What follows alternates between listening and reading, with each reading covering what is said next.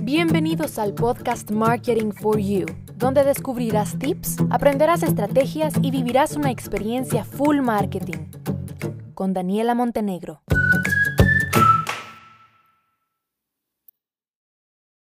Hola, hola, bienvenidos a un nuevo episodio. En este episodio vamos a hablar más enfocado a si tú eres un cliente o un consumidor digital.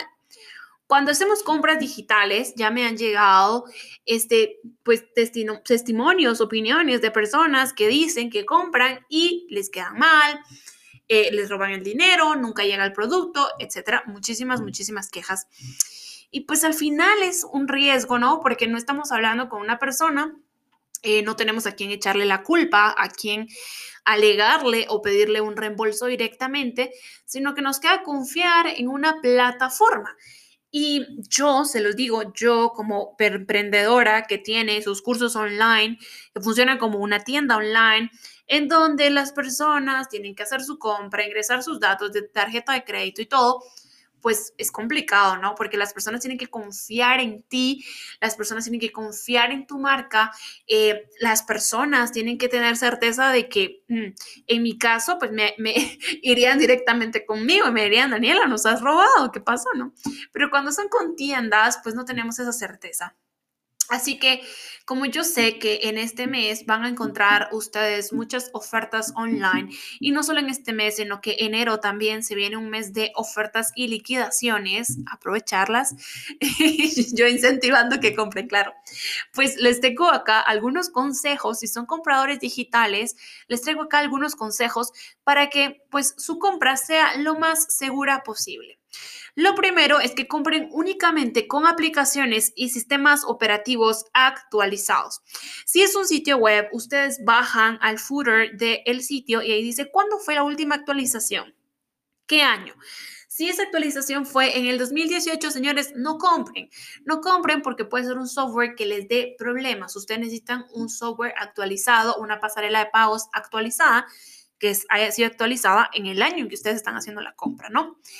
El segundo es que busquen que la plataforma tenga certificados y sellos de aprobación, es decir, certificados ya sea de un seguro, si son de Visa, pues que tenga un certificado de VisaNet o de la pasarela de pago, también que tenga la marca de la pasarela de pago que están utilizando, si ya ya sea que sea local o PayPal o Stripe o lo que sea, ¿no?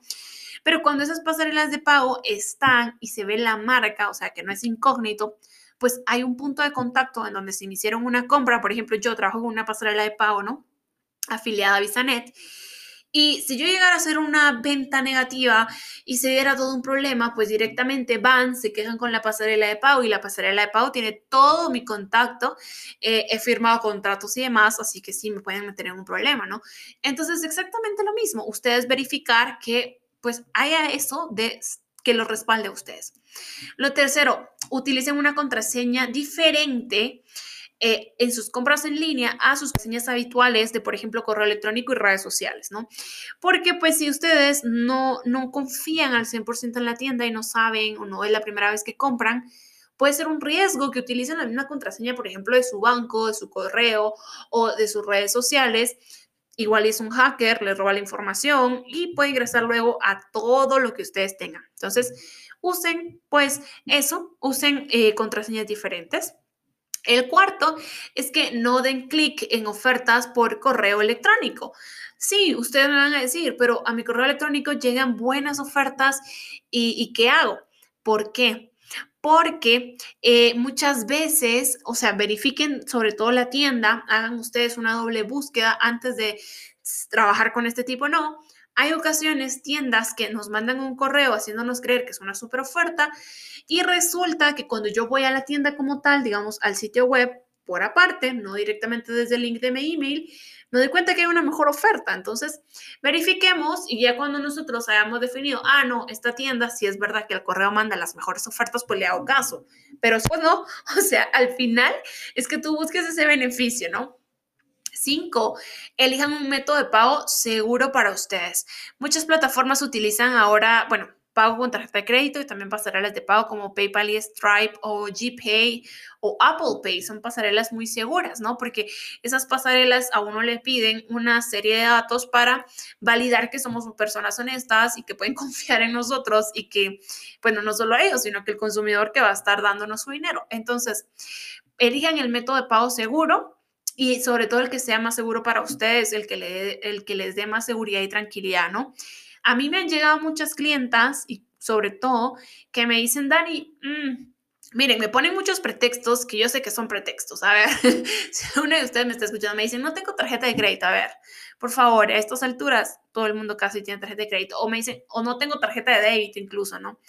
Eh, mi tarjeta me la robaron, la el blanco no me envió la tarjeta, está en reposición, me la cortaron, una serie de pretextos para no hacer el pago en la pasarela. Y pues me dicen, ¿te puedo depositar el dinero en efectivo? Por supuesto que sí lo pueden hacer. Cuando se contactan conmigo, ya yo les doy todas las indicaciones, pero que sepan que eh, sí está, o sea, que no son los únicos a los que les dé miedo, ¿verdad? Eso, y no son los únicos que dicen mejor no compro porque solo hay tarjeta de crédito. Si ustedes ven que su tienda en la que ustedes quieren comprar solo tiene tarjeta de crédito u otro método en los que ustedes no están seguros, comuníquense directamente con servicio al cliente que definitivamente les van a dar otra opción de pago porque lo que ellos quieren y lo que nosotros queremos es vender. Entonces siempre les vamos a tener otras opciones. Eh, la siguiente, eh, la número 6, es que tengan mucha precaución en los botones que ustedes hacen clic, ¿no? Porque nosotros, bueno, no nosotros, muchas tiendas colocan botones. A ver, pensemos por ejemplo en GoDaddy porque tengo el ejemplo fresco porque acabo de recién de comprar un dominio, ¿no?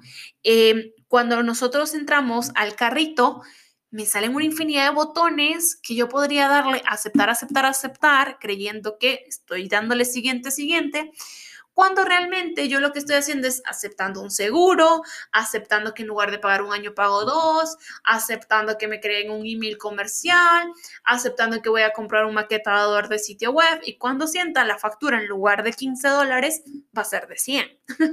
o sea, entonces, eh, cuando ustedes estén en ese proceso de verificar el carrito, de finalizar el carrito, de todo eso, verifiquen a qué le están dando clic y no solo porque sea un botón que diga aceptar, den clic en aceptar. Esto es mucho de leer, pero es verdad que hay personas que no son cuidadosas, que no leen con atención y luego se sienten estafadas, pero es que las indicaciones están y es simplemente que no leemos. Y finalmente, la número siete, que tal vez es un poco lógica, pero que muchas veces la pasamos por alto, es el tema de la confirmación de la recepción de un pedido. Siempre que nosotros hacemos una compra en línea, siempre de cualquier cosa, de un infoproducto, de un producto, de un servicio, debe llegar a tu correo electrónico una confirmación de pedido una confirmación que diga tus datos, cuánto te cobraron, la facturación y qué fue lo que compraste y en dado caso que se vaya a entregar pues una fecha estimada de delivery. Entonces eso es clave, siempre tiene que llegarte porque además ahí ese es como tu comprobante de pago, ¿no?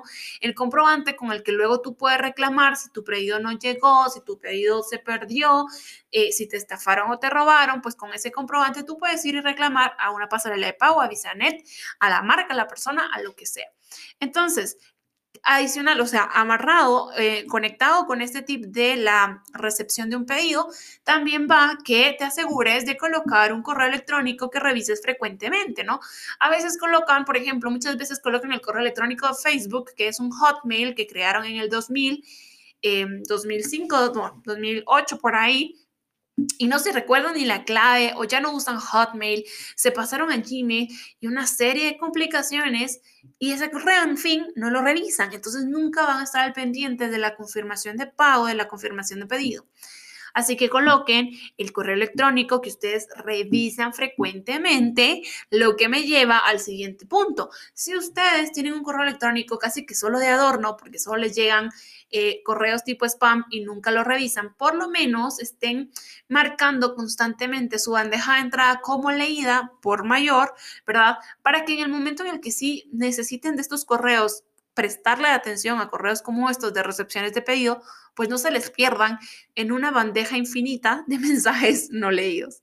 Así que ahí fue un triple tip, ¿no? Y pues bueno, les decía que este episodio realmente es para todos, eh, no solo personas que trabajen o que tengan su marca, sino también que consumimos en eh, tiendas online para que tengamos cuidado, porque pues sí, si bien es una facilidad y podemos hacer compras y nos puede, podemos tener muchos beneficios, tampoco estamos como para tirar el dinero, desperdiciarlo y poner en riesgo tampoco nuestros datos en Internet. Así que tengan mucho cuidado con sus compras, pero aprovechenlas, aprovechenlas, hagan buenas, buenas compras, eso que siempre venían queriendo, cómprenselo, o sea, ustedes no saben cuánto van a vivir, disfruten la si querían comprarse un par de zapatos, cómprenselos y aunque estén encerrados, se los ponen todos los días y se los gozan. Eh, yo sí soy de esa opinión, ¿no?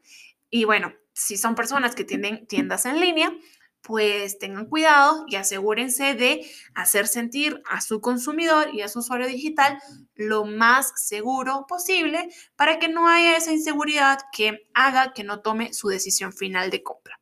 Abrazo enorme a casa y los espero en un próximo episodio.